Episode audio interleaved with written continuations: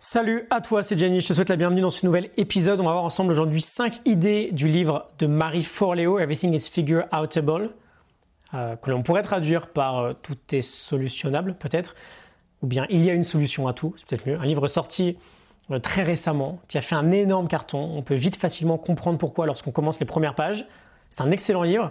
On aborde les 5 idées que j'ai choisies pour la Morning Note, la fiche PDF, tu peux la télécharger avec un lien qui se trouve en description. On y va, idée numéro 1, commencer par croire que c'est possible. Alors, une petite citation, j'ouvre les guillemets. Une force est à l'origine de chacune de nos actions, de nos interprétations et de nos réponses concernant le monde qui nous entoure. Cette force, c'est nos croyances, les scripts cachés qui dirigent nos vies. À la manière du rail qui trace le chemin du train, nos croyances déterminent notre destination et ce que nous sommes prêts à faire pour y parvenir? Je ferme les guillemets. C'est une très très grosse idée. J'en ai parlé très récemment dans l'épisode sur les croyances, c'est le numéro 406 tous les résultats que nous avons dans notre vie partent de nos croyances. Tout part de ce qu'on pense être profondément vrai pour nous. Elle nous dit la croyance crée le comportement. L'accumulation de ces comportements devient toute notre vie entière. Et donc si on a un objectif en tête, si on a un projet que l'on veut développer ou une peut-être une nouvelle vie que l'on veut créer, ça commence bien sûr par le fait de développer en nous cette très forte croyance que c'est possible, que l'on peut y arriver. On veut en être convaincu. OK? Ford disait, je le répète toujours, que vous pensez être capable ou ne pas être capable. Dans les deux cas, vous avez raison. Dans le sens où, bah, si on pense être capable, on se donnera une chance de réussir. Si on ne pense pas être capable, on n'essaiera même pas. Et donc, on aura raison. On ne sera pas capable.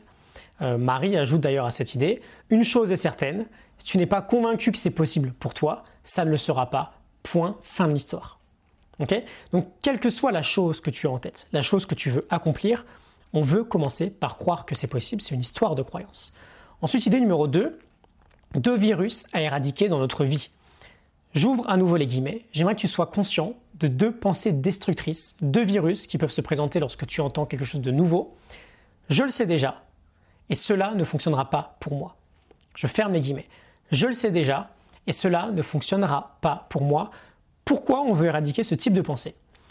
Je le sais déjà, dès qu'on se dit ça, on se désengage. Okay c'est pas une bonne idée, ça ne nous aide pas forcément à grandir. On a un cerveau qui adore les questions. Quand on se pose une question, on va chercher une réponse. On est curieux. Donc plutôt que de se dire je le sais déjà, quand on nous parle de quelque chose, peut-être que l'on pense savoir, on pourrait se demander qu'est-ce que je peux apprendre de ça? Qu'est-ce que je peux apprendre de ça? On attise de la curiosité là. On peut peut-être découvrir un angle différent à cette chose qu'on pensait savoir.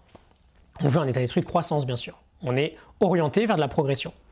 Et deuxième virus, encore plus important, je pense, le fameux oui, ok, mais, mais pour moi, ça ne fonctionnera pas. Ça ne marchera pas pour moi. Tu sais, on te parle d'une idée géniale pour résoudre ton problème. Une idée complètement valable, hein, peut-être voilà, pour avancer sur un sujet que tu as aujourd'hui. Et toi, automatiquement, tu vas répondre Non, ça ne marchera pas pour moi. Ça ne peut pas marcher pour moi. J'entends ton idée, elle est très bonne, mais ça ne marchera pas pour moi très très toxique évidemment. Parce que là aussi, on ferme automatiquement la porte. On peut en faire une question bien plus productive. On pourrait se dire, ok, j'entends, intéressant, comment est-ce que ça pourrait marcher pour moi? Comment est-ce que ça pourrait fonctionner dans mon propre cas? Et là, c'est la même chose, on entraîne notre cerveau à voir la chose différemment, à chercher une opportunité et à créer des connexions nouvelles. Ok, on, on l'engage dans l'innovation. Donc deux virus, je le sais déjà, et cela ne fonctionnera pas pour moi. On neutralise en remplaçant par des questions. Qu'est-ce que je peux apprendre de cette idée Ou comment ça pourrait fonctionner pour moi? Ensuite, idée numéro 3, la peur, le GPS de notre âme. Alors elle nous dit, j'ouvre les guillemets, la peur ne parle pas avec des mots, mais elle fait de son mieux pour exprimer un message en utilisant nos sensations. Et c'est là que nous nous trompons, nous interprétons ces sensations en pensant au danger, en pensant au fait de s'arrêter, de faire marche arrière. Je ferme les guillemets. Évidemment, c'est très intéressant. On en a également parlé récemment. La peur n'est pas notre ennemi. Au contraire, elle est un signal qu'on est en face de quelque chose qui est important pour nous, qui a du sens pour nous. On veut apprendre à dépasser cette peur de sortir de notre zone de confort. Elle sera toujours là. Donc, quoi qu'il arrive, elle sera toujours là. Donc, c'est à nous de choisir si on l'interprète comme étant un signal d'arrêt. Stop, je m'arrête je fais marche arrière. Je me recroqueville dans ma zone de confort. Ou un signal de euh, de go, quoi, de feu vert. Je vais vers l'avant. Et par exemple, dans l'épisode 405, si tu veux approfondir, hein, je te parlais de Bruce, Springsteen, pardon, qui disait juste avant de monter sur scène, mon cœur bat de plus en plus vite, je transpire, j'ai les mains moites, j'ai les jambes qui tremblent, j'ai comme un nœud dans l'estomac. Quand je ressens tout cela, je sais, je sais pardon, que je suis excité. Je sais que je suis prêt à aller performer. Je ferme les guillemets. On a une très belle preuve avec Springsteen là que nous choisissons l'interprétation que nous pouvons avoir vis-à-vis de la peur. Ok? Et Marie nous parle de GPS de notre âme parce que la peur c'est notre boussole en fait. Une vie où l'on a éradiqué la peur, par définition, c'est une vie trop plate. Ok? C'est le signe d'une vie trop confortable, c'est le signe surtout d'une vie sans croissance. Ok? Idée numéro 4, commencer avant d'être prêt. On est toujours sur l'idée assez euh, récurrente dans ce livre de vaincre une sorte de résistance au passage à l'action pour avancer, pour faire un pas en dehors de sa zone de confort. Et très souvent, tu connais peut-être ça, tu veux faire quelque chose, mais tu veux attendre d'être vraiment prêt. Ok tu veux, je sais pas, tu veux quitter cette boîte, tu veux lancer ce projet, tu veux aller faire euh, cette course, tu veux, peu importe, mais ah non, je suis pas tout à fait prêt, on va attendre un peu. Ok, et donc là, on veut se rendre compte absolument qu'on se donne des excuses, en fait, rien d'autre. Et elle nous dit, j'ouvre les guillemets, tu ne, sentiras, tu ne te sentiras pardon, jamais prêt à faire les choses importantes que tu es destiné à faire. Chaque progrès commence par une décision courageuse. Je ferme les guillemets. Tu ne seras jamais prêt à faire quelque chose que tu es destiné à faire. J'aime bien cette idée de destinée c'est l'action qui va créer le courage, c'est pas l'inverse. Okay Stephen Pressfield, euh, dans euh, La guerre de l'art, il y a aussi un épisode là-dessus, je te mettrai un lien, nous dit qu'attendre d'être prêt, c'est en fait de la résistance qui se déguise. Et si on veut créer, on veut vaincre cette résistance-là. Ok? Elle nous dit tu dois désobéir la voix dans ta tête qui te dit je ne suis pas encore prêt. Euh, très souvent, la recherche supplémentaire que l'on peut faire ou la planification supplémentaire que l'on peut connaître c'est juste de la, procrastination pardon, qui est déguisée. on fait un pas en avant vers notre projet dans l'action. On arrête d'attendre d'être prêt, on ne sera jamais parfaitement prêt quoi qu'il arrive. Et c'est très bien comme ça, il n'y a aucun problème.